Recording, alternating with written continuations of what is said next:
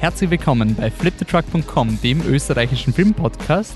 Dieser Podcast klingt etwas komisch, weil wir sitzen hier im Freien. Wir, das ist äh, Wolfgang Steiger, ich bin hier der Host und Annemarie Daro. Hallo. Wir nehmen einen Spezialpodcast auf ähm, zu den Festivals, die in letzter Zeit stattgefunden haben, darunter das Tricky Women Film Festival, das Let's See Film Festival und die Diagonale.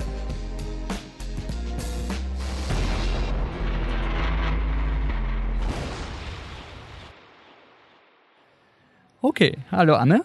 Hallo. Ähm, wir sitzen hier recht spontan zusammen, weil ich eigentlich nicht alleine in der Ecke sitzen wollte und einen Podcast aufnehmen. Oh. Und deswegen haben wir den Patrick vorher schon abgefangen. Der war nämlich am Tricky Women Film Festival. Und wir haben sie gedacht, passt, das geht ganz gut. Das Let's See Film Festival ist jetzt auch in, Graz, äh, in, in Wien gewesen. Die Diagonale war in Graz. Jetzt könnten wir quasi einen Podcast zusammenschustern, bevor wir eine Woche keinen Content produzieren. Und wir würden ja gerne über diese Festivals reden. Deswegen werden wir jetzt quasi einen Triple-Podcast haben. Und jetzt gehen wir gleich zum Patrick. Mit dem haben wir uns nämlich schon kurz nach dem Kino zusammengesetzt. Also wird sich das Audio jetzt wieder ändern. Sorry ein bisschen. Also ich hoffe, ihr ähm, seid jetzt nicht zu Audiosnob-mäßig. Das ist unser Mosaik-Podcast. Ja, genau. Und wir versuchen da einfach euch einen Podcast zu geben. Ich hoffe, ihr, ihr vergebt uns dann die, die Ausführung, wenn es nicht ganz so hapert. Deswegen springen wir jetzt ins Heidenkino, wo wir unten aufgenommen haben mit Patrick. Das heißt, vielleicht hört ihr im Hintergrund die schönen das Bist laufen aus dem Saal, der wo hin und wieder die Tür aufgeht. Viel Spaß. Das Tricky Women Festival wird vom Metro Kino mitveranstaltet. Ähm, das ist dort hinten beim, bei der Kärntner Straße so ein ganz kleines Kino, ein Metro Kulturhaus, hat einen kleinen Saal und einen größeren Saal. Ich war immer nur in dem kleinen Saal, der Pleskow-Saal heißt der, glaube ich, der hat 50 bis 70 Sitze, wenn überhaupt. Das ist ja so, so acht Reihen zu je sechs Sitzen, so irgendwie glaub, in die Richtung. Ich glaube, da war die Arme bei der Biennale mal. Ja. Das war, ich, Und es ist total strange, weil du bist halt relativ eng beieinander und schaust dann auf so eine kleine Leinwand und da, da laufen halt dann die, die Kurzfilme ab.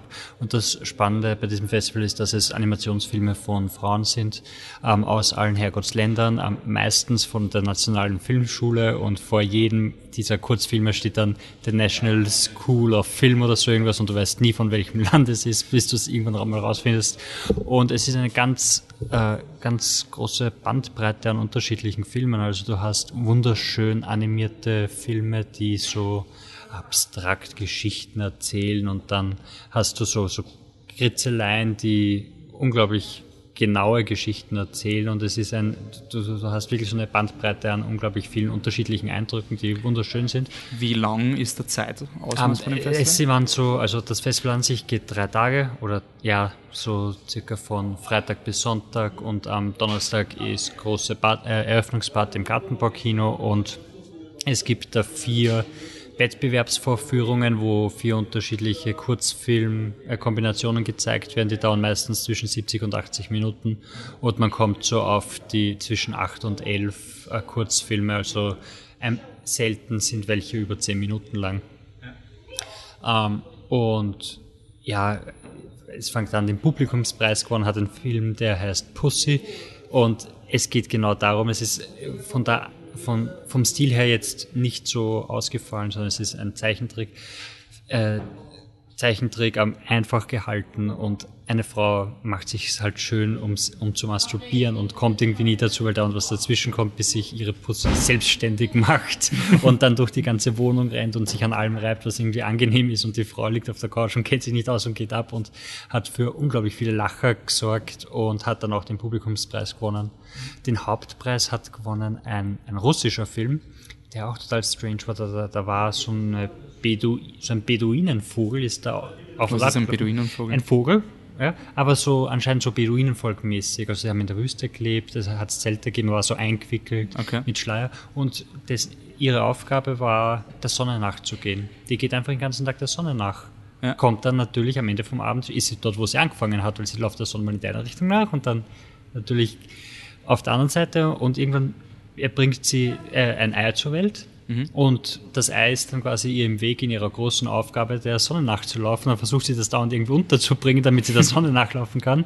Und das Ei schlüpft dann und das Küken läuft ihr nach und am Ende jagt sie die Sonne und dann ist das Kind auf einmal weg und sie kriegt voll den Auszucker und rennt um und um und sucht das Kind, bis sie draufkommt, das Kind schlaft, weil das Kind hat sich angewohnt, dem Mond nachzulaufen. Und wirklich äh, total super, so Stop-Motion animiert und der hat dann den Hauptpreis gewonnen, das, glaube ich, mit 4000 Euro äh, prämiert wird. Der Publikumspreis ist, glaube ich, 1000 Euro. Und überhaupt, du siehst ganz, ganz viele. Also ich habe einen Artikel geschrieben für die Webseite, da sind noch ein paar andere Filmtipps, weil mir da jetzt die, die Namen nicht so einfallen. Aber das Schlimmste, ich erzähle vom schlimmsten Ergebnis, äh, das schlimmste Erlebnis, der schlimmste Film war Die Schwarze Welle oder so irgendwas, so ein deutscher Film. Unglaublich hässlich animiert, also wirklich zum Speiben animiert, kannst nicht zuschauen. Und sie haben normalerweise das meiste funktioniert ohne Ton oder ohne Sätze und nur hin und wieder. Und bei dem war es wirklich so, dass er dass irgendein Radiostück war, wo irgendein Mädel mit einem Typen so anscheinend improvisiert oder irgendein Radiostück vorgeführt hat, was im Nachhinein dann von deren Mutter animiert wurde. Was bedeutet, dass das Reden ist furchtbar, die Parabel, die sie da verwenden, ist Katastrophe, weil es schwimmt einer durchs Mittelmeer und da sagt er nicht mal, das steht in den Subtiteln, steht dann, wenn sie mehr sagt, steht dann Mediterranean Sea drunter und dann ist das Problem, dass er die Frau Ausweis sitzt und die Frau Ausweis sitzt im Wasser und die will einfach seinen Ausweis sehen, aber er hat keinen Ausweis und weißt du, das gibt dann Probleme. Und es ist nicht furchtbar, dass der, der schwimmt und untergehen wird, nicht weiter schwimmen darf, weil er keinen Ausweis hat.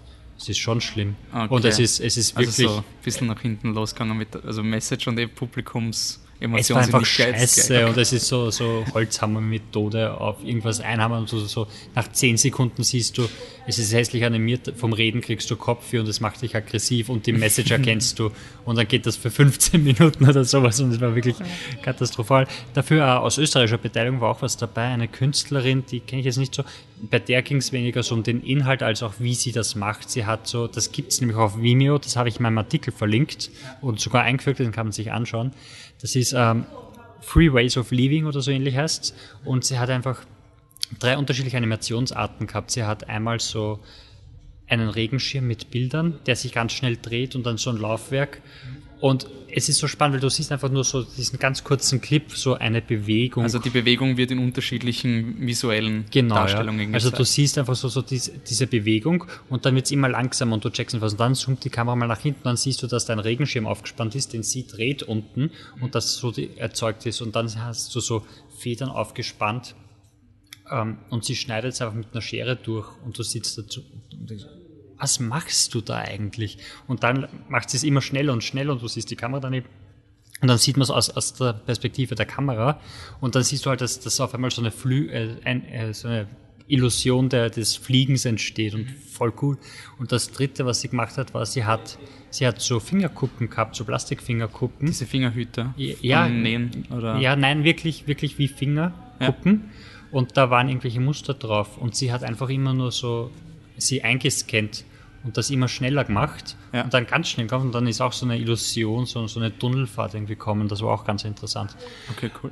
Ähm, sonst, das Tricky Women Festival ist immer, hat so einen Schwerpunkt. Dieses Jahr war das Animationskunst aus äh, Japan. Da ja. hat es dann auch japanische Animationsfilme gegeben und es hat sowas zum Basteln geben, was du machen kannst, und so eine eigene Ecke, wo du ein bisschen was über die Kultur erfahren kannst. Wie ist es jetzt quasi im Kino? Gibt es eine Ecke, wo du basteln kannst? Ja, im Metro Kulturs kommst du rein und da ist dann gleich mal so, wo es die Karten holst, ist daneben so ein kleiner Raum, wo du reingehen kannst und da hat es dann, da hat's dann eben so diese Begegnungszone Japan gegeben, mehr oder weniger.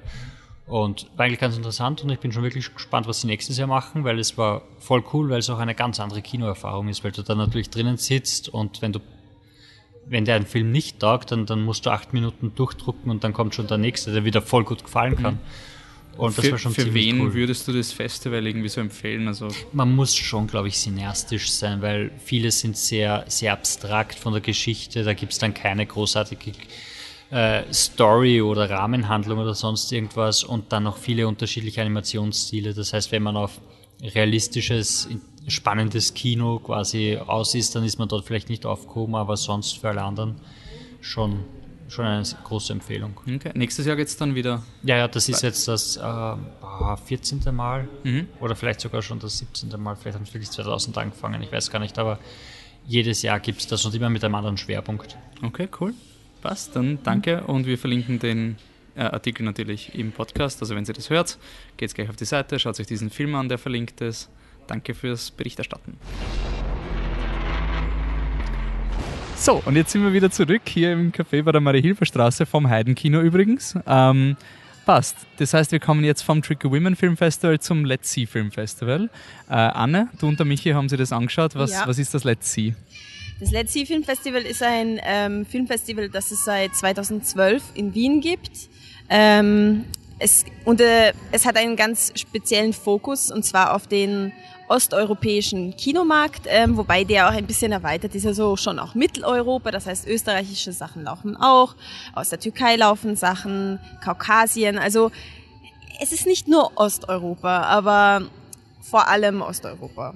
Und ähm, ja, ich hatte das Glück, im ersten Jahr ein bisschen mithelfen zu dürfen beim, beim See und eigentlich steht da ein Team dahinter, das dem wirklich gelegen ist, also die wollen wirklich, dass osteuropäisches Kino in Österreich auch ein bisschen ein Standbein hat und repräsentiert wird. Und dass ich glaube auch vor allem, dass Leute eben Leute, die aus anderen Ländern kommen, aber hier in Österreich leben, dass die auch mal die Möglichkeit haben, mit Kultur, also Filmkultur aus ihrem Heimatland in, in Kontakt zu sein und, und aktuelle Sachen zu sehen und nicht nur Sachen auf DVD sich zu bestellen oder wenn sie mal zu Hause sind. Oder also es sind wirklich Filme, die jetzt gerade irgendwo genau, laufen. Genau, vielleicht ein, mit ein bisschen Verzögerung, das ist klar, aber es laufen auch ältere Filme, aber das ist dann ganz klar ältere, ältere Filme und sonst also mit, mit ein bisschen Verzögerung, aber aktuelle Filme aus. Und wie ist es? Also ist es so ein, okay, ich gehe normal ins, in Wien ins Kino, schaue mir normale Filme an, kann ich jetzt einfach so ins Let's See, also das Abendprogramm, schaue ich mir einfach einen Film an und will ja, unterhalten werden? Ja, ähm, ist eigentlich ganz eh, also organisiert ist es wie ein normales Filmfestival. Also du hast so ein Festivalprogramm, du hast auch Schwerpunkte. Ich glaube, dieses Jahr war Polen ein bisschen im Schwerpunkt und es gab einen Österreich-Tag, wo österreichische Filme liefen. Und ähm, es lief, glaube ich, vom 21. bis 27. März. Genau, genau, das war das. Und ja, eigentlich, du hast ein, du hast ein Festivalprogramm. Die Filme werden geschaffelt, laufen in mehreren Kinos, zum Beispiel in Murania. Und ja, du kannst dir eigentlich so dein Programm zusammenstellen, was dich interessiert. Okay, was waren für dich die Highlights?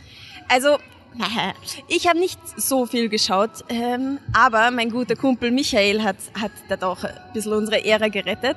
Also für mich das Highlight, ich meine, was soll ich sagen, Tista Seewell, Kills on Wheels konnte ich endlich wieder im Kino sehen, das dritte Mal. Das, das ist, der, der Film, Film, der in deinen Top ja, 10 dieses auf, Jahr war? Auf Platz 2 in den ja. Top 10. Kills on Wheels. Kills on Wheels, ja. ungarischer Film. Ähm, muss ich nochmal gleich, muss ich gleich nochmal Ja, mach, mach, mach. Also wirklich ein, ein genialer ungarischer, eine Actionkomödie, könnte man sagen. Ihr hört im Hintergrund Schreiende Kinder, Schreiende auch Actionkomödie hier wir, hinter wir mir. Wir sind hier live. Also Rupasov, der Hauptdarsteller, er ist ähm, querschnittsgelähmt, aber das hält ihn nicht ab davon, ja, ein Krimineller zu sein und ähm, ziemlich orge Sachen eigentlich zu machen, Leute umzubringen, ein Drogendealer zu sein, echt ein kaltblütiger Typ, der sich mit zwei weiteren Burschen anfreundet, ähm, die auch ähm, körperlich, äh, wie sagt man da am besten, oh, politisch korrekt.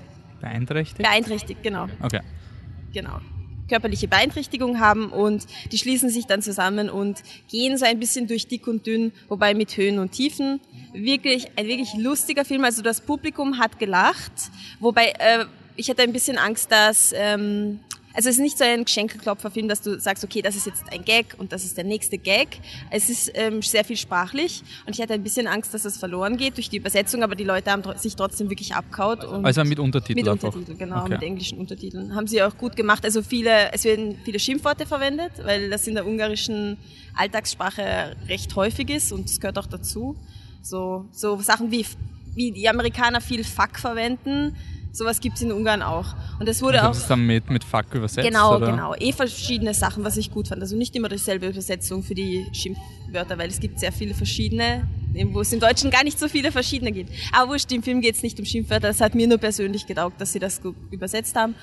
Ähm, ja, dem Publikum hat es gefallen. Also danach urlanger Applaus und der Hauptdarsteller war auch da, der, der Junge, der im Rollstuhl sitzt, der war auch da und hat dann auf alle Fragen geantwortet und naja, aber ich glaube, das Publikum war zu Recht begeistert und sie haben, ich weiß nicht, welchen Preis der Film gewonnen hat auf dem Let's See, aber einen Preis haben sie auch gewonnen. Also das war sozusagen mein Highlight. Ein anderer wirklich, wirklich sehr guter Film, den ich auch geschaut habe, yay, ähm, dessen Namen mir natürlich jetzt nicht einfällt und ich deswegen auf meinen Spickzettel schauen muss. Auf jeden Fall ein polnischer Film, inspiriert von wahren Tatsachen. Ähm, ein sehr, sehr harter Film. Playground, oh mein Gott, ja, das ergibt Sinn. Playground. Ähm, es geht um zwei Jugendliche, also nein, es sind keine Jugendlichen, es sind zwei Kinder. Es sind tatsächlich, glaube ich, zwei zehnjährige Burschen, die ein dreijähriges Kind einfach umbringen. Ja, ähm, sehr harter Tobak und ähm, das ist anscheinend ein ähnlicher Fall gewesen in England, ähm, wo einfach in den, glaube ich, in den 90ern zwei Kids einfach ein anderes Kind entführt und umgebracht haben.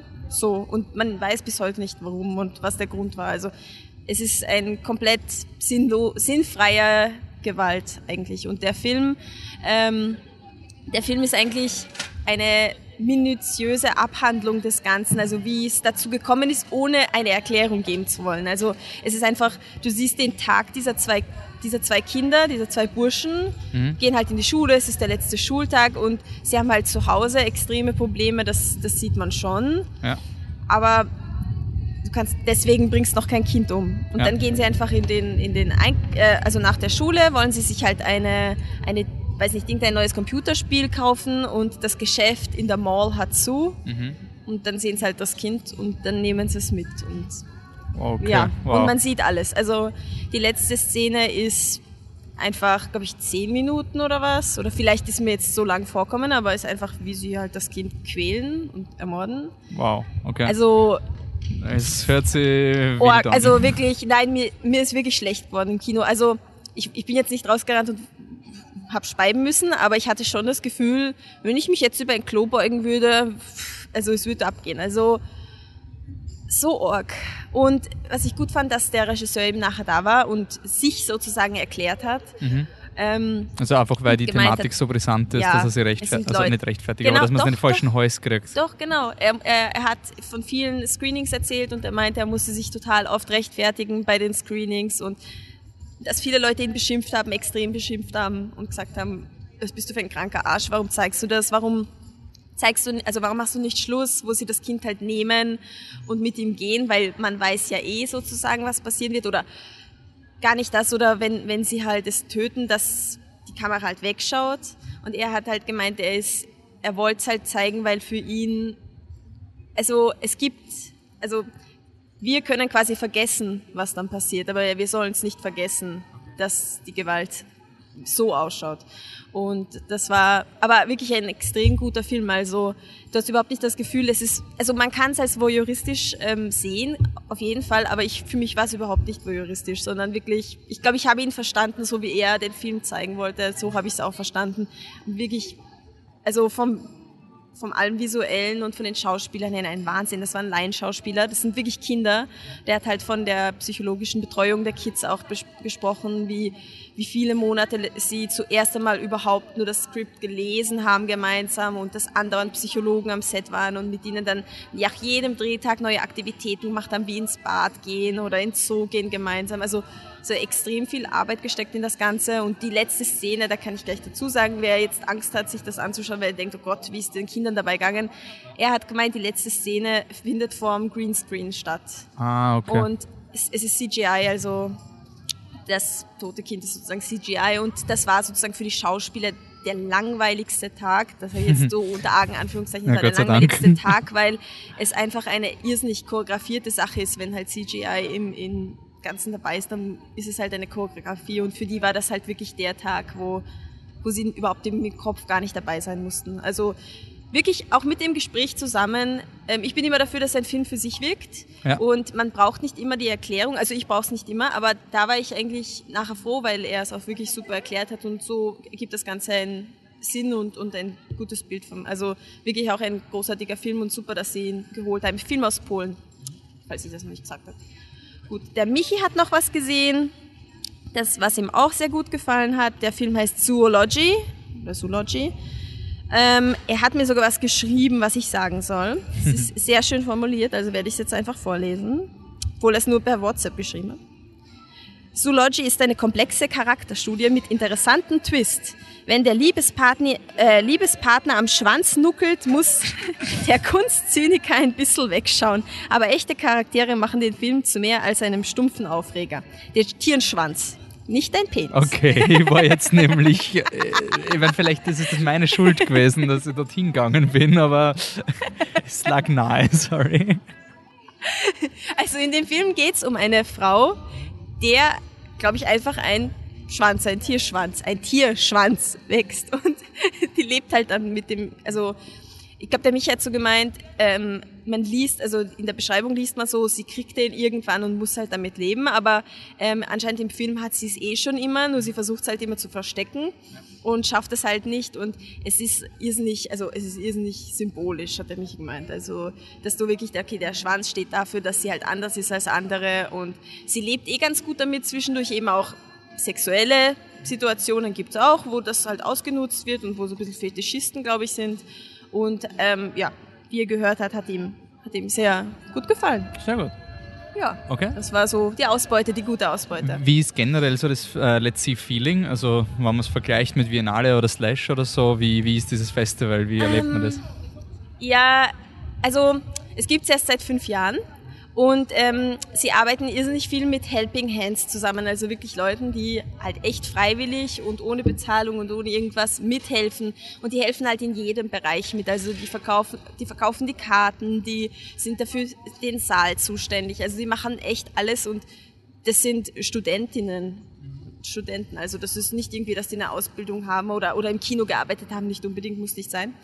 Also ist es schon ein bisschen fehleranfällig noch immer, ähm, vom, einfach von dem ganzen Organisatorischen. Also, ähm, aber als sich das Feeling ist, glaube ich, es ist nicht so ein geeintes Feeling wie beim Slash. Ich glaube, das Slash ist so ein Festival, wo du wirklich part of a family bist. Mhm, also du bist in der Slash Family und du haust dich mit deinen Kumpanen über Horror und, und Gore und alles gemeinsam ab im Kino und das auf ein Kino fokussiert ist das Flash oder ist auf Äh, Slash, ist oft, auf ein. startet im Gartenbaukino und dann nur mehr Genau. Filmcasino. Und dadurch ist es auch so pointiert, wirklich in dem Kino und du bist in dieser Familie und das letzte ist doch recht weit gestreut. Du hast, bist im Orania, du bist im Actors Kino und ähm, die verschiedenen Länder. Ich glaube, es ist einfach so, dass eben ich als Ungarin habe sofort geschaut, okay, gibt's ungarische Filme, die ich mir anschauen kann. Und ich glaube, anderen Leuten geht's genauso. Also man ist eher mehr so, okay, ich schaue erst mal, was aus meinem Land da ist und dann schaue ich, was gibt's noch, was, was klingt interessant. Also es ist nicht so ein geeintes Feeling und ich glaube, es ist noch nicht so sehr angekommen im Bewusstsein, dass es dieses Festival gibt. Also nicht wie die. Biennale, die man einfach Nein. mitkriegt, wenn es Nein, passiert. noch nicht. Ich, ich hoffe, dass das noch Aber klappt. sie haben viel Werbung, also es ist doch Na, immer absolut, also, also- so sehr penetrant Ja. eigentlich, im positiven Sinn. Ja. Also sie, sie promoten Ja. das schon sehr Ich deutlich. glaube, sie haben auch viele Schul, also äh, Kollaborationen mit Schulen, dass man es den Kindern halt auch die osteuropäischen Filme zeigt, das auch echt super ist. Also ich glaube, da das Festival muss halt noch an sich arbeiten, na klar, weil wird nicht innerhalb von fünf Jahren eine Biennale. Das funktioniert halt auch nicht. Aber sie arbeiten dran und es ist wirklich cool, dass es das gibt. Nur manchmal, also ein kleiner Kritikpunkt, zum Beispiel in der Urania haben sie eben Tista Sievel gespielt an dem Abend, als die, glaube ich, die Verleihung war. Und wir haben halt gedacht, okay, es ist, ich wusste gar nicht, dass es im Urania Kino zwei Säle gibt. Es gibt aber zwei Säle. Das eine ist so eine, es schaut wirklich aus wie ein Vorlesungssaal auf einer Uni. Also es ist auch so aufgebaut wie, die Sitze, es ist ein Vorlesungssaal mit einer Leinwand halt. Und da haben sie halt Tista Sievel gespielt und das war halt vom Feeling, also, na, nicht so, nicht so toll. Also, nicht wegen dem, nicht, weil ich den Film so sehr liebe. Ja, ich liebe ist es eher Film, so, wie wenn irgendjemand privat einen DVD-Abend macht und so einen, so einen Beamer hinstellt. Ja, genau, genau. Es war halt das Licht wegen den ähm, Exit Signs, also es war nicht so richtig, richtig dunkel, es war relativ hell. Dann haben sie es von einer DVD abgespielt, das hast du halt auch gemerkt. Es war ein bisschen zach, weil sie haben auch keinen Vorspann gehabt und der Film beginnt ohne, also da kommen kein, keine Credits am Anfang, sondern das geht los. Ja. Und das war so Die richtig, Leute du waren noch nicht da ready, und dann, oder was? Hä? Ach so, ist das jetzt der Film? Okay. Passiert da was? Also Ja. es hat einfach nicht passt. Und da finde ich dann lieber weniger, also lieber in, ein, in einem Kino oder in weniger Kinos machen, aber in den, in den guten Sälen und nicht in so einem Saal. Also das war ein bisschen, das hat es schon beeinträchtigt. Ich habe auch Schwierigkeiten gehabt, in den Film reinzukommen, obwohl ich habe ihn schon zweimal gesehen. Aber ich habe auch das Gefühl gehabt, ich habe die ersten fünf Minuten einfach verpasst, weil mich das alles drumherum so verwirrt hat. Also so viel zum Let's See. Wirklich, okay. da ist Potenzial. Cool. Ja, wo seit, ich glaube 1998 ist es mittlerweile Potenzial ist, ist bei der Diagonale in Graz. Ah. Ich habe voll recherchiert. So, das ist jetzt die Maximum meiner Recherche, weil, ich, weil ich gerade drauf gekommen bin, dass ich so schlau war und das diagonale Programmheft natürlich zu Hause vergessen habe. Das heißt, ich mache das irgendwie aus dem Stehen, aber du bist ja, ja Grazerin ja, eigentlich. Ja. Das heißt, wir können da auch ein bisschen über, über Graz ja, und Kinos in Graz machen. ähm, ich war das erste Mal auf der Diagonale, ich habe das irgendwie noch nie geschafft. Ich wollte irgendwie nach der Matura, habe ich mir überlegt, dass ich da mal hinfahre. Ist irgendwie nie ausgegangen, keine Ahnung wieso. Und jetzt ist der Michi ausgefallen dieses Jahr und dann habe ich die Diagonale übernommen für ihn eigentlich. Also eigentlich wäre wahrscheinlich wieder nicht hingegangen und habe mich schon gefragt, wieso eigentlich, weil es ist wirklich cool. Also die Diagonale ist ähm, Festival des österreichischen Films und ich finde, es ist irgendwie, es ist auch familiärer im Vergleich zur Biennale. Also es ist viel, viel mehr comfy. Also es ist irgendwie so auch dadurch, dass halt Graz eindeutig eine kleinere Stadt ist als Wien und die Kinos alle in Gehdistanz eigentlich sind, wo man halt ein bisschen flaniert, ist irgendwie cool. Ähm, das hat in vier Kinos stattgefunden. Eins davon war in UCI, was ich auch unglaublich herzig gefunden habe, weil das UCI hat auch den Flair, als wäre es eh ein, ein urschön privat geführtes Kino. Das ist jetzt nicht so dieser, diese anonyme Megaplex-Atmosphäre. Ja. Shoutout an mein Annenhof-Kino, yes! Annenhof, UCI, Annenhof ja, genau. for life! Und äh, dann war das, äh, ich war eigentlich die meiste Zeit im, im Kids ähm, das ist das. Royal-Kino. Ich, ich habe wegen Mann, es ist das Gartenbaukino auf der Marie-Hilfer-Straße. Es ist das Heiden. Also, es ist eine Mischung aus Heiden. Ja, genau, aber sie machen quasi, sie machen immer die englischen OV-Filme, genau, oder? Genau, ja. Und, aber ich finde halt vom Feeling war es trotzdem eher Gartenbau, weil es halt so, weil es halt, ich meine, es hat zwei Säle, glaube ich. Und der zweite Saal heißt Matrix. Ja, stimmt, das ja. hat mich sehr, also der, das ist nämlich schon Matrix 2 und immer wenn Matrix 2 positiv behaftet ist, freue ich mich einfach. und ja, und dann war ich noch im äh, Schuh, Schuhbech-Kino. Schubert-Kino. Nein, Schubert, nein, genau, Schubert Schulzentrum Rechbauer. Oder nicht im Rechbauer? Rechbauer, genau. Äh, ja. Wo es auch die, den DVD-Verleih eigentlich ja, gibt. Ja, da war ja, das ist auch irgendwie eine eigene Erfahrung, weil es halt wirklich ganz klein ist und, und, du kannst irgendwie herumstöbern in irgendwelchen alten äh, Plakaten oder sonst irgendwas. Das ist halt schon ein Flair. Und Schubert-Kino habe ich leider nicht gesehen, also kannst du kurz noch irgendwie Schubert-Kino Das Schubert-Kino ist so... Ähm, eh erinnert ein bisschen an das Annenhof-Kino, also Vergleich Wien. Ähm, ja, Apollo-Kino, würde mhm. ich sagen. Also so also groß so, ist das? Nein, nicht so groß, nicht so groß, aber vom Feeling, es ist mir ein, jetzt nicht böse, aber ein kommerzielleres Kino. Obwohl, mhm. obwohl du hast auch ein Café und, und ähm, ein Restaurant mit drinnen, aber sie zeigen schon auch kommerziellere Filme. Okay. Also so ein bisschen Kunst, bisschen kommerziell, so eine Mischung. Okay. Ja. Ja, und von den Filmen, ich bin am Freitag angekommen zum Mittag und bin dann am Sonntag gefahren. Das heißt, ich habe dementsprechend nicht so viel gesehen. Ich habe, glaube ich, insgesamt sind es äh, fünf Filme bei mir waren. Ähm, ein, also der erste, den ich gesehen habe, lass mich kurz, lass mich kurz rekreieren und ich, äh, ich bereite dich nur mehr mental darauf vor, der Publikumspreis ging an die Mitte ähm, mitten, mitten die Mitte aller Welten. Mitte aller Welten. Scheiße, ich hoffe, ich habe es richtig gesagt. Und den habe ich nicht geschaut, weil ich gewusst habe, dass der Michi, äh, die Beste aller Welten. Ay, mein Gott, bin ich ah, dumm. Ja, Entschuldigung, genau, tut mir leider nicht machen, das war echt nicht Absicht, ja. weil ich habe gewusst, dass der super ist. Du und der Michi haben den ja, schon vorher gesehen und deswegen habe ich den quasi ignoriert, weil man gedacht habe, passt, den, der, der ist, ist eh im schon, Team schon da, gell? Genau, ist, ist quasi schon von uns. Nein, und auch, weil es auch, man geht es, es ist zwar Zeit zwischen den Filmen, aber es ist unglaublich stressig und ihr, du gehst dann eher in das Kino, wo halt zwei Filme, zwei halb interessante Filme sind, die hintereinander laufen. Weil einmal habe ich es probiert, noch Karten für den nächsten Film zu kriegen, wo es nur Restkarten gegeben hat und wenn du dann den Film davor schaust, wirst niedergetrampelt beim Kids zum Beispiel. Also das war ja. ganz, ganz schlimm. Und ähm, ich habe zuerst geschaut uh, Free Lunch Society, das ist eine Doku über das uh, äh, bedingungslose Grundeinkommen. Äh, ich würde den Begriff Doku sehr vorsichtig verwenden. Es ist eher ein Propagandafilm und dadurch, dass ich mit, mit diese Gedanken jetzt nicht so negativ finde, passt. Ich würde es in das Gartenbau-Kino-Doku mhm. bezeichnen. Also dieses, da geht man mal rein, dann schaut man sich hin an, dann klopfen wir uns auf die Schultern, warum die ganze Welt so böse ist und die Korrupten da oben und, und so weiter. Aber an sich gute Gedanken. Also der, der, der Chef von DM, der da sehr pro ähm, bedingungsloses Grundeinkommen ist, wird bei sehr vielen Talks gezeigt und sehr ausführlich interviewt. Habe ich sehr toll gefunden. Nur das Problem bei so einseitigen Dokus ist, wenn du dann nicht ihrer Meinung bist, dann merkst du es. Und der Film macht dann am Ende schon ein bisschen so die, äh, stellt die Schweiz als Allheillösung für unsere gesellschaftlichen Probleme dar, weil die direkte Demokratie dort so super ist. Und da bin ich jetzt nicht ganz überzeugt davon. Und da merkt man dann, aha, wenn ich nicht mehr der Meinung von der Doku bin, dann ist der Film plötzlich schlechter als vorher, wo ich eh alles super gefunden habe. Insofern ist das Film wahrscheinlich nicht so toll, aber so als ich bin danach heimgegangen und habe mit meinen Eltern sehr lange über das diskutiert und es hat für einen Diskurs gesorgt. Insofern Mission accomplished. Ähm, dann haben wir einen Film, ich bin dann nicht ganz sicher, weil es gibt bei der Diagonale ja immer unterschiedliche Blöcke, die gruppiert sind. Äh, es, ähm, und da, da hat es eben in einem dieser Blöcke ist im gelaufen The Bad Batch von der Regisseurin von ähm, Girl Walks Home Alone at Night, die Anna Lili Amirpur. Also Girl Walks Home Alone at Night ist dieser, ah, ich habe das Land vergessen, aber dieser Iranische. Film, der iranische Film, wo das Mädchen alleine ja. heimgeht, sie ist eigentlich ein Vampir und das ja, ist irgendwie der Twist. Eine Frage kurz. Sie das andere war ein iranischer Film. Warum läuft das auf der Diagonale der Bad Batch? Das weiß ich eben nicht. Ich glaube, es war im Zeichen, sie nehmen ein paar, also haben ein paar so Filme in einem gewissen Thema gruppiert ah, okay. und sie war auch mhm. vor Ort und hat eine Masterclass gegeben. Okay, ja. Und ich glaube, es war einfach dieses, hey, cool, wir können quasi ein Previous, weil es war eher etwas, was man am Slash sehen würde. Und, aber ich war eigentlich ganz glücklich, weil ich so auch einen Wolfi-Film quasi gesehen, so einen Mainstream-Film aus Amerika. Mainstream ist er ja nicht. Äh, es ist ein postapokalyptischer Film über Amerika mit Jason Momoa und Suki Waterhouse, also Entschuldigung, Suki Waterhouse und Jason Momoa, die Suki Waterhouse ist die Hauptdarstellerin, die wird ähm, über die Grenze geworfen, weil sie eben ein Bad Batch ist. Das sind, wird am Anfang nicht wirklich erklärt, was das bedeutet, aber sie können halt in der Gesellschaft nicht mehr funktionieren. Und außerhalb von dem, dem Land ist halt ähm, alles verrückt, alle sind Kannibalen. Jason Momoa ist ein Kannibale unter denen. Ähm, ein Film, der ich war froh, dass ich Girl Walks Home Alone at Night nicht gesehen habe, weil ich glaube, im Vergleich wird er sehr verlieren. Und es hat mir wieder gelehrt, dass man Filme auf Festivals nicht bewertet.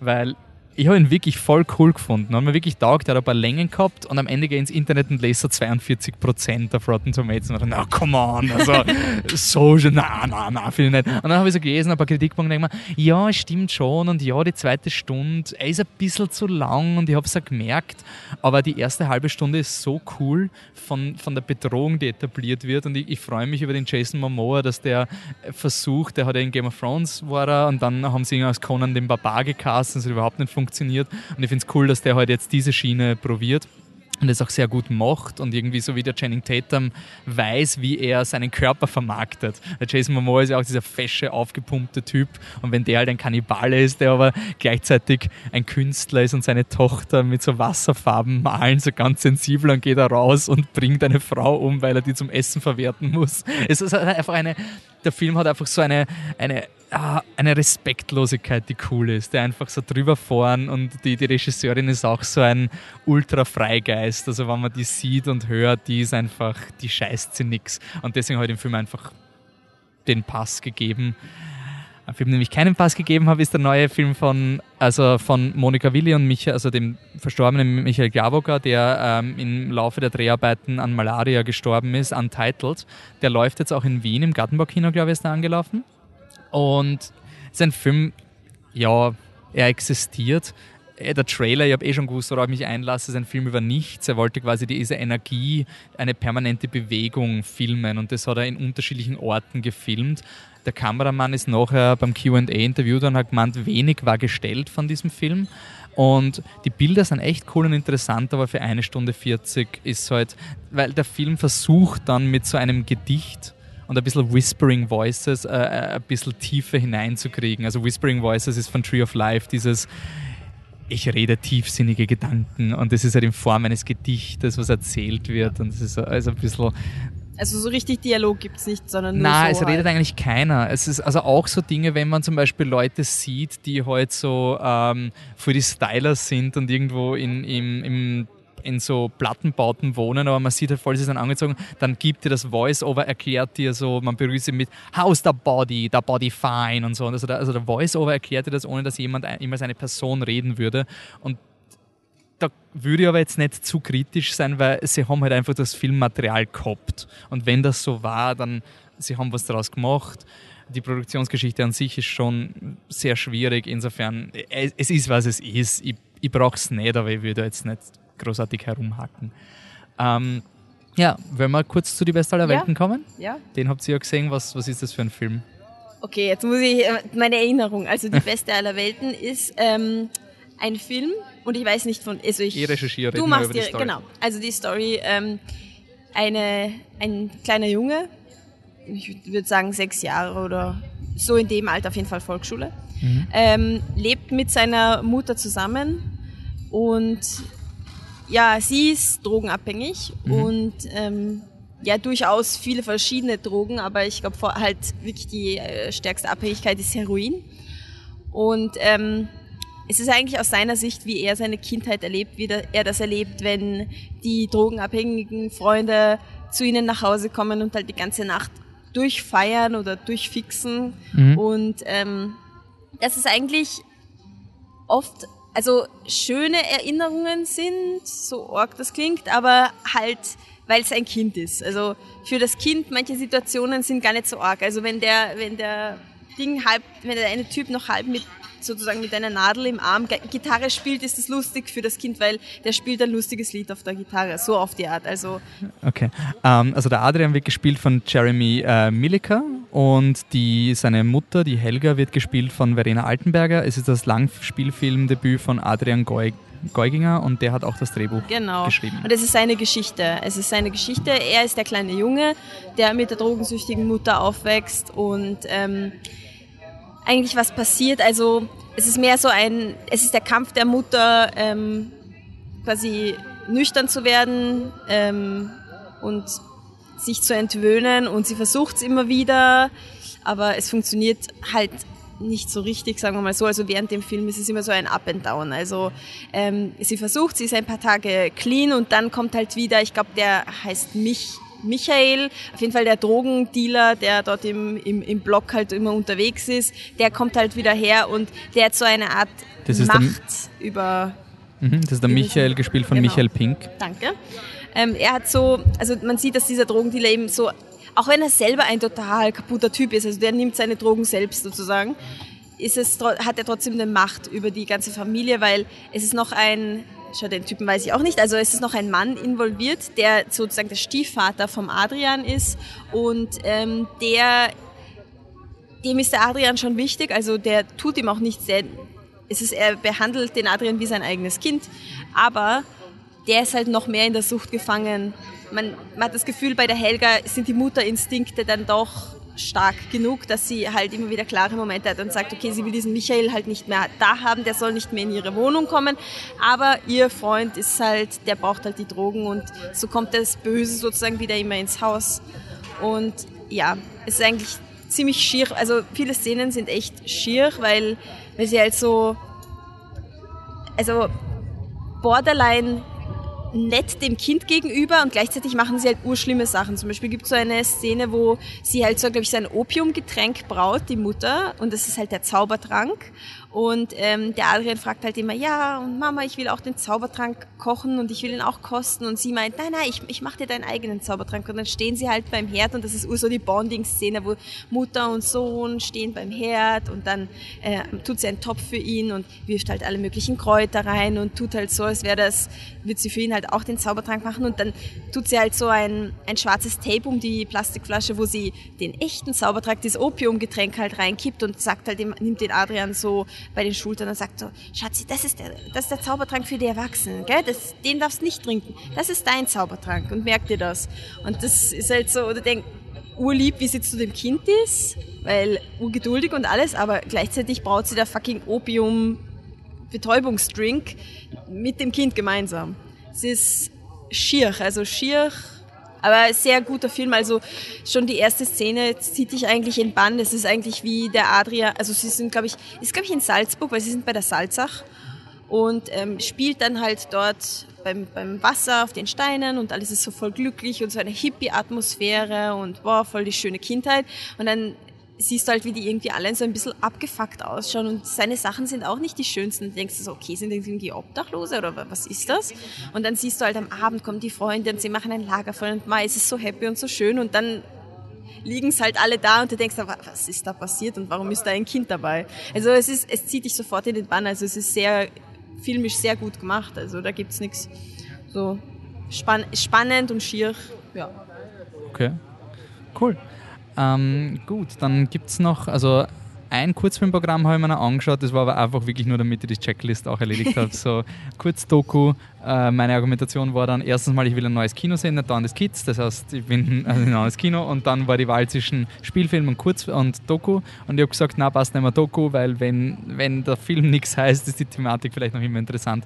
Der erste Sehr war ein zehnminütiger Film Into the White. Äh, der war voll okay, also wirklich gut gemacht, sehr persönlich über ein, einen Drogenabhängigen oder jemand, der auf jeden Fall ausbrechen will. Und ähm, der war wirklich gut, auch sehr knackig von der Laufzeit. Und dann hat es einen 60 Minuten Film geben, den ich ungefähr so genau erklären werde, wie der Film seine Thematik. Also ich werde einfach gar nichts sagen und dann ist vorbei. Und ja, der war nicht wirklich toll. Also das war wirklich, ich meine, es kann auch sein, dass die Leute unbedingt aufs Klo gemusst haben und dann eine lange Schlange war, weil 14 Leute sind aus dem Saal gegangen, glaube ich, und die Schlange war wahrscheinlich so lang, dass sie den ganzen Film dauert hat. Also erst, keine Ahnung, ich war nicht am Klo. Also vielleicht war da irgendwas. Ähm, und sonst dann, warte, zwei habe ich noch abzuhaken. Ich muss nur meine Erinnerung Du schaffst es, Wolfi, du schaffst es. Ähm, ja, den Glaube, den Glaube habe ich vorhin. Nein, ich habe eigentlich, ich habe nur mal einen, nämlich mein Highlight äh, 17 von ah. ähm, Ah Gott, Schiebenkleister, ich habe es extra noch gegoogelt. Ähm 17 ist ein cooler, authentischer Film. oh, Spoiler! Spoiler-Alarm. Schaut der Wolfi einmal nicht zum Mikro und dann erzähle ich alles über den Film, weil ich ah. habe ihn auch schon ah. gesehen. Du hast ihn gesehen? Ja. Ah. Pressevorführung. Ah, okay. Also kommen wir zu 17 mhm. von Monia Art. Super, das heißt, wir können eh drüber reden. Ja, ja. Toll. Weil ich war voll gebannt, also ich habe mir voll gehypt. Ich habe den Trailer gesehen und habe mir gedacht, boah, oh, Uhr, Uhr, boah, boah, muss ich schauen, muss ich schauen, muss ich schauen. Ähm, und dann habe ich den Film gesehen und war voll so, oh, urcool. Und mir voll da. Und dann schreibt er mich auf Twitter so, ja, ist nicht so meins. Und das war so ein richtiger Heartbreak. Es war für mich so richtig, oh nein, aber der ist doch so schön. Ähm, es geht um, also ich würde nicht sagen, dass es ein, es gibt schon eine Protagonistin, aber es ist eigentlich ein Ensemble an Teenagern, die gezeigt werden, die alle in die gleiche Schule gehen, in Lanzenkirchen, glaube ich, ist das. Ja, ich glaube. Ähm, da gibt es anscheinend auch das Shakes, das Shake oder sowas. Ist das, das nicht ist im Burgenland, das Shake? Da fahren doch immer rüber ins ah, Burgenland. okay, okay. Und das ist auf jeden Fall so eine Party-Location, die habe ich auch kennengelernt. Also der Film wirkt recht authentisch, dass das irgendwie so ist. Und ähm, ich google dann noch das, die Castlist, aber die, die Story ist halt, dass eine Person, also alle werden sich ihrer äh, Sexualität bewusst und die Paula, gespielt von Elisabeth Wabic, ähm, die hat äh, lesbische Tendenzen und ist verliebt in die Bettina, die gespielt wird von der Martina Pöll. Und komplizierter, das wird alles verkompliziert durch die Lilly, gespielt von Alexandra Schmidt. Die ist eher so die, sagen wir, die Cheerleaderin ja, in dieser ja, Klasse. Genau. Und man hat am Anfang recht eindeutige Rollenbilder. Also die, die Paula ist so dieses Mauernblümchen, sie ist gut in Französisch und so. Und ja. die, die Lilly redet nur vom, vom Sex und vom, vom Sex, die ganze Zeit vom Sex. Und ähm, ja, die Bettina ist eben ja, andere Clique. Normalo, ja, so. aber halt nicht Teil vom ja, Freundeskreis genau, von der Paula. Die, äh, mhm. die, Paula ist eher so diese, die hat ihre eingeschweißte Gruppe, ja. wo sie immer Filme schauen und, ja. und sonst was. Und dann gibt es noch den Lehrer Tanga, den ich spitze gefunden habe, der Christopher Schärf. Das oh ist ein, Gott, so ein, ein komplett scheiternder Französischlehrer, der einfach in seiner Klasse keine Autorität hat. Ähm, und ja, was mir, was mir gefallen hat, ist, ähm, er hat so dieses Gefühl, dass man irgendwie sich so ein Boxset gekauft hat von einer Serie und man schaut sie und dann ist es Staffelfinale und im positivsten Sinn. Also das Drehbuch war eigentlich sehr unfokussiert oft. Und das war für mich irgendwie der Punkt, weil es halt einfach diese, diese Orientierung ist von der Sexualität. Also sie probieren halt alles aus und man hat irgendwie das Gefühl, wirklich lange, also viel länger als der Film dauert, mit diesen Personen mitzuleben. Und dann geht es am Ende halt das Staffelfinale, wo halt dann das Drama full on wird. Und die, die Regisseurin hat ja gesagt, nach dem, Kino, also nach dem Screening, dass das auch Absicht war, also dass sie sich wirklich an so Serien orientiert hat. Und es hat mich halt so an Botted Rock erinnert, was auch ein Film ist, wo es jetzt keine konkrete Handlung gibt, aber es stört einen nicht, weil es eher um diese kleinen Momente geht. Und was mir ganz, ganz gefallen an diesem Film ist, ähm, die, äh, die Regisseurin hat gesagt, es ist kein Coming-out-Film, sondern ein Coming-of-Age-Film.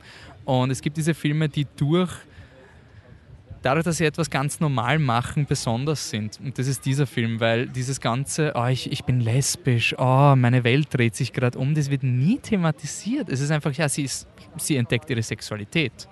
Okay, aber der Film hat mich gehabt, es dann irgendwann, wie sie in diesem Shake oder Shakes waren und sie räumt gerade auf, die Paula, und redet mit ihrer Freundin. Ah, die habe ich nicht erwähnt. Ähm, sie redet mit der Freundin, das muss dann die Charlotte gewesen sein, oder? Gespielt von Annelle Detzi. Ah, na, Ähm, doch, die wenn ich Charlotte, Betty und Charlotte genau. verwechselt habe, dann tut es mir echt leid. Ich glaube, Ähm, ich glaub, du hast es verwechselt. dann wird wahrscheinlich, Entschuldigung, dann wird ihre beste Freundin ist dann wahrscheinlich Betty. die Betty, Ja, Entschuldigung, also genau. die, äh, die Martina Pöll ist die Ja. Betty, das ist die beste Freundin und ähm, wen habe ich dann, dann ist ihr Love Die Interest ist ist die- die, ja. Annelle, ja okay. Genau. Ähm, also auf jeden Fall die Paula und die Betty sind halt da, räumen auf und dann wird ganz normal drüber geredet, so nein, die Charlotte, die steht voll auf dich und so und das war offscreen, also sie hat ihre Freundin nicht mal, es gibt nicht die Szene, du, ich bin lesbisch oder sowas, sondern die Freundin weiß das und die reden, steht die auf mich genauso, wie du von einem Typen reden würdest und das hat mir eigentlich sehr, sehr gut gefallen. Und ja, Ja. weiß nicht, was du zum Film sagst.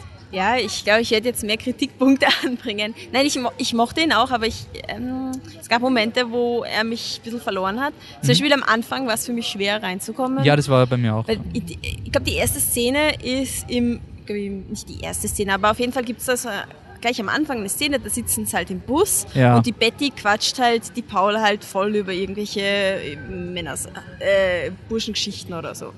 Und ja, also die, die Schauspielerin, die Betty-Schauspielerin, ich, ich weiß nicht, ob die halt vielleicht eine Laiendarstellerin ist, aber es ist auf jeden Fall so rüberkommen. Ich glaube, die meisten waren Laien-Schauspieler Ja, okay, bei denen. okay, also es ist, okay, glaube ja. ich, wirklich Ja. die wenigsten haben Schauspielerfahrung gehabt. Ja, und ich weiß nicht, es kommt am Anfang schon so rüber, dass, ja, dass sie ist halt, dass sie auch erst reinkommen müssen in das Ganze. Keine Ahnung, ob es Mhm. chronologisch gedreht wurde, aber auf jeden Fall ist es ein bisschen schwer. Am Anfang hast du das Gefühl, wirklich, du beobachtest eine Ich finde Schauspielerin. find diese Szene halt. im Bus war so richtig ein bisschen, du So, merkst wieder der oh, Regisseur mit ja. den, wie die Regisseur mit den, mit den Jugendlichen so, Ja. ah, kommt, ganz ein bisschen authentisch und so. Ja, Und es voll. war auch die Szene, wo der, der, der Freund von ihnen, der Nerdfreund, sitzt mit dem Comic breit aufgeschlagen. das war so ein voll. bisschen so, Ja, ah, okay. ja. Und das, das war für mich auch so ein Moment so, oh Gott, nein, nein, nein, nein, ich will den Film, also ich war wirklich gehypt auf den Film und Ja. dann ist dieser Anfang und es war so ein, ah, fuck. Ja, das da auf jeden Fall. Also das Und war da, da, da habe ich auch geschimpft im Kino. Ich schimpf selten im Kino, aber ich war so zu mich so, oh, da, das soll jetzt der authentische Film sein. So, was geht da ab? Ich habe das Gefühl, ich schaue irgendwelchen Schauspielern bei oder irgendwelchen Schülern bei irgendeinem, weiß ich nicht was, äh, Schulperformance zu oder so. Also es war. Also Ja. die Szene, das war ein bisschen schwer, deswegen bin ich schwer reingekommen. Ähm, und dann gibt's immer wieder Szenen, wo, wo ich mir gedacht habe, okay, es ist jetzt irgendwie, die sind halt, die sollen halt au- authentische Teenies sein, Mhm. aber come on, du puderst nicht im Internat mit 17. Das habe ich mir das auch machst gefragt, du ob nicht. das- ob nein, das- du das- nein, das- nein. Internat, nein. Ich weiß, okay, gut, ich war auf einer Privatschule in Graz und da gab's auch ein Internat. Früher war das noch ein Internat.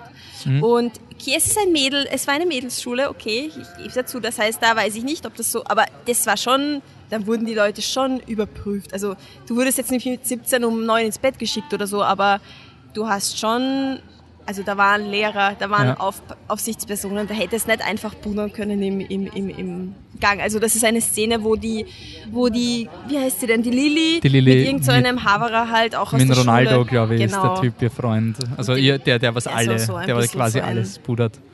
Allman, Lover, Loverboy. Ja, dann gehen sie einfach in den, ja, ich will dich und dann gehen wir halt in den Gang und dann schaut halt ein Typ zu und sie so, ja, verpiss dich, geh weg. dann denke ich mir so, what the fuck, Aber- du werdet sie jetzt wirklich am, ich meine, ihr seid 17, ihr seid, das, das, ist, das ist so etwas, was 28-Jährige machen. Das machen keine 17-Jährige. Aber was, was mir gefallen hat an dieser ganzen Beziehung, bei dieser, also ich habe diese Lilly-Figur sehr interessant gefunden, Ja. weil sie halt so richtig oberflächlich am Anfang ist und sie ist sehr, sehr, sehr, sehr damaged. Ja. Also, oh mein Gott, Mädel. Und, aber authentisch und was, was was diese Szene für mich halt irgendwie ein bisschen gerettet hat, war, dass sie eben vorher hört, wie ihr Freund so richtig über sie lästert. Und sie hat einfach nicht den Mut, da Schluss zu machen. Sie lässt sie alles gefallen in dem Moment. Also ich glaube, ich habe es deswegen akzeptiert, weil es einfach wirklich so dieses, wow, sie, sie sollte ihn gar nicht anschauen und sie lässt alles mit sich machen. Das war für mich wirklich, ich da hat es mir wirklich leid da. Was ich halt wirklich lustig finde, dass der Film so mit deinen Emotionen irgendwie spielen kann. Ja. Weil die Lilly macht selber furchtbare Dinge teilweise. ja, voll. Ähm, was ich aber cool gefunden habe, war, dass der Film dann im Endeffekt nie so ganz extrem wird. Also ich habe irgendwie geglaubt, dass Schlimmeres Ja, passiert. es gibt immer auch. so ein paar Bomben, die so platziert Ja. werden und man wartet nur, dass da irgendwas Creepiges oder Brutales passiert. Ja, voll brutal. Und das habe ich eigentlich ganz gut gefunden, weil ich glaube, es hätte dem Film nicht geholfen, wenn du dann zum Schluss Na. ein bisschen so ein Tatortende mit oh, Teenager, das ist das wahre, das Ja. sind die wahren Monster unserer Gesellschaft oder ich weiß nicht, was für eine Schublade du da eine, einschmeißen kannst. Ähm, aber was ich zum Beispiel so toll gefunden habe, es ist dann auch im Interview nochmal, also im Q&A ist dann noch bestätigt worden, ich habe es schon vermutet beim Drehen, wo die Paula voll gegen, die, gegen diesen Pfosten rennt. Ja. Da gibt es eine Szene, wo sie einfach voll Oh, dagegen süß. knallt Ja. und du weißt, das ist sicher nicht echt. Also das Ja. ist sicher echt im Sinne von, das war nicht im Ja, Drehbuch. genau. Wo sie in dieser Ruine Ja, herumklettern. genau, Das genau. macht, es ist einfach so authentisch. Es ist wirklich, es ist wirklich toll. Äh, was ich groß, also vielleicht ist es einfach, weil ich bei solchen Thematiken anfällig bin, aber der, der Reinhard Nowak spielt ja auch mit. Und der spielt den Vater von der Paula, der ähm, geistig ähm, eingeschränkt ist. Und das hat mich voll fertig gemacht. Also das war wirklich so eine Szene, die mit der, mit der Kerze, wo sie ihrem Vater zum Geburtstag gratuliert und er bläst die Kerzen aus und sie fängt wieder an zu brennen, weil das so eine Spaßkerze ist. Boah. Also das hat mich voll erwischt. Und das war halt auch für mich irgendwie so ein positives Ding, dass ich den, den Reinhard Nowak irgendwie wieder so positiv sehe, weil er ist halt immer so diese Witzfigur Ja, und so. stimmt. Und in dem Film, die Kamera war nie auf ihn. Ich habe mich gefragt, ob er es ist, weil er hat halt ähnlich ausgeschaut. voll. Aber es war nie so, schau mal, ich habe Heinrich Nowak. Ja, Rein, Reinhard, Heinrich, scheiße, ich habe den Namen vergessen. Reinhard Nowak. Also es war nie so ein, schau mal, ich habe Reinhard Nowak in meinem Film, oh mein Gott, ich muss ihn von allen Winkeln zeigen, sondern es voll wie ein Statist Ja, ja, ja, behandelt absolut, eigentlich. absolut. Also das, das war wirklich, das hat mir sehr Ja. gefallen und ähm, ja, ich glaube, ab dem Moment hat mir der Film wirklich gehabt. Also das Noch- waren so, so Szenen, Ja. wo ich mir gedacht habe, wow, okay. Ich habe noch einen Kritikpunkt. Mhm. Das ähm, zentrale Problem des Films ist ja so ein bisschen, äh, also die Charlotte mag die Paula und die Paula mag die Charlotte und aber sie, sie machen halt nichts, also sprechen auch nicht wirklich drüber. Und äh, das ist, was der Michi immer sagt, das ist ein Tasse-Kaffee-Problem, weil die, weil die Charlotte ist nämlich mit, noch mit ihrem Freund halt zusammen und der Freund funkt sozusagen immer in Situationen rein. Eh, er kann nichts dafür, er ist halt der Freund von der Charlotte, aber er funkt in so Situationen rein, wo die Charlotte und die Paula sich vielleicht näher kommen könnten. Auf jeden Fall ist es so das Problem, ihr könnt auch drüber reden. Das aber, glaube ich, das war für mich, vielleicht war das auch der Grund, warum ich den Film so geliebt habe, weil genau das irgendwie für mich der Punkt war. Das war irgendwie so dieser, na, aber wirklich, also jeder lebt, also der Film verwendet ja oft so, so, so Traumsequenzen und jeder lebt in seiner eigenen Realität und jeder würde gerne irgendwas machen und keiner tut irgendwas. Und das habe ich so richtig Teenager-mäßig gefunden, einfach dieses, diese Angst haben, irgendetwas zu sagen. Du bist ja wirklich so, immer wenn die Paula und die Charlotte nebeneinander stehen, denkst du, Alter, sag irgendwas, das kann es ja nicht sein. Und dann kommen immer externe Momente und zerstören das. Und das habe ich jetzt so toll gefunden, weil in dem Alter bist du irgendwie so. Ja, aber dich sonst schaffen sie es zu reden, die ganze Zeit übers Pudern. Und, ja, aber es ist, naja, so, ist die Paula nicht. Ich meine, die Okay, Paula ist nicht, halt ja. nicht die Lilly. Ja. Und es ist halt eben diese Fragilität, dass du dir nichts traust. Das habe ich schon sehr schön gefunden, dass du da einfach, dass, dass der Film auch sehr grausam mit dem Publikum spielt. Also die ganze Zeit. Es ist ja nicht Ja. nur ein Will They Won't They, es ist nur so ein What the fuck are you doing Film. Also Ja, es ist stimmt, wirklich so ein stimmt, Alter. Come on. Und was mir so gedacht hat, ist, ich habe den Trailer gesehen und habe gedacht, okay, ich glaube, ich weiß, worum es im Film geben wird. Und eigentlich überhaupt nicht. Ja. Also der, der Film verliert sich irgendwie im Ja. positiven Sinn. Das halt einfach mal ein bisschen da, mal ein bisschen da und dann entwickelt sich da was mit der Lilly. Und ich hätte eigentlich glaube, die Lilly ist so der ganz clear-cut-Antagonist. Ja, so, die voll. wird ein bisschen Scheiße bauen und so. Und dann verbringt der Film aber überproportional viel Zeit mit der Lilly im Vergleich zu Charlotte und du denkst dir, wieso? Und irgendwie war das dieses Angenehme, weil das du irgendwie auch oft hast in der Schule, dass sie Freundschaften komplett random ja, ergeben. genau. Und das geht weiter. Also das habe ich, glaube ich, so gemacht an dem Film. Aber ich weiß eben nicht, wie viel davon beabsichtigt ist oder wie viel eben gerade mein Zustand ist. Ich habe zum Beispiel eine Szene, die auch totale Resonanz mit mir gehabt hat, war, wie sie reden über heiraten und nur als Liebe heiraten. Ja. Das hat mich halt voll getroffen, weil diese, diese Diskussion hast du mit 17. Ja, voll. Diese, die, oh ja, und die Welt ja, ist ja viel genau. aufgeklärter und wer, wer heiratet denn noch nur ja. wegen Liebe, weil das ist ja voll abgeschafft heutzutage. Ja. Und irgendwann dann nach Mitte 20 kommt dann die Realitätskeule und man denkt sich, ja. wow, okay, ich hoffe, ich heirate aus Liebe, weil die Welt ist manchmal schon sehr traurig und so. Na schon. Und dann siehst du diesen Voll. Film, der das so gut einfängt. Das ist aber wirklich ganz, ganz toll. Doch, das hat mich auch an meine Jugend erinnert. Diese Diskussionen, die man manchmal, also wo man sich selber auch irrsinnig ernst nimmt bei solchen Diskussionen über große Themen, Gott und die Welt ja, genau, sozusagen. Genau. Und so richtig einsteigt drauf, so ja, ich, weil ich habe das Wissen gefressen. So ja. ist es. Wirklich. Und du denkst, du bist der Checker. Ja. Und, äh, vielleicht nicht. okay, passt. Dann war das unser Festival-Podcast. Ich hoffe, die Hintergrundgeräusche waren akzeptabel. Sonst ähm, fühlt es euch wie im Kaffeehaus. Genau, es ist quasi so ein cozy, es ist, es ist die, die Festivalatmosphäre, so die man es, da quasi ja. immer hat. Zwischen, aus dem Kino raus, zwischen Na, Tür und Angeln weiter ja, und, genau. und sonst irgendwas. Ähm, unser nächster Podcast wird regulärer, hoffentlich. Da wird, glaube ich, der Handmaiden wird der Hauptfilm sein, schätze ich mal, weil es ja der Anfang April Podcast sein wird.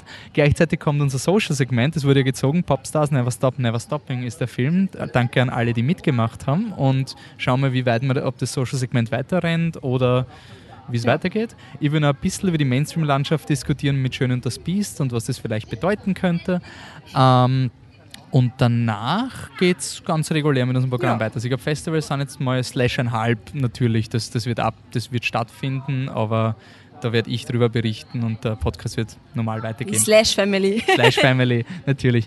Ähm, gut, äh, wann ihr beim Diagonale, Let's See äh, oder Trick Women Festival Awards, ähm, so wie zum Beispiel die Sabrina hat vorher auf Facebook, habe ich noch vorher gesehen, die hat anscheinend komplett andere Erfahrung auf der Diagonale gehabt als ich. Also die hat anscheinend ganz furchtbar und schmatzende Leute mit Popcorn und reden und sonst irgendwas. Und es, und, es war wirklich so, ich glaube, die hat sich voll gedacht, so, Alter, der Typ war in einer Bubble, war wahrscheinlich auf seinem ersten Filmfestival und huckt das erste Mal in einem anderen Kino und mystifiziert das da alles. Und, so wie sie das geschrieben hat, waren, waren das die unzivilisiertesten Menschen Menschen, die jemals auf einem Festival. Also, wenn ihr ähnliche Erfahrungen habt, dann Facebook, Flip the Truck.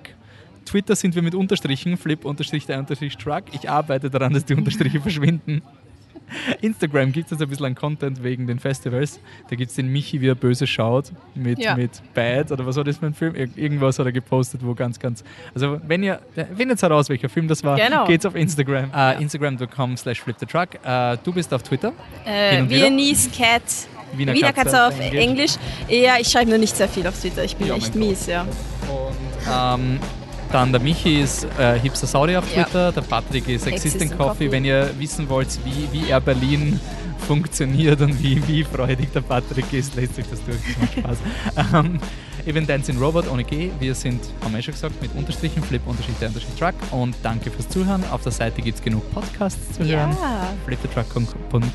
Flipthetruck.com Danke fürs Zuhören. Bis bald. Tschüss. Ciao.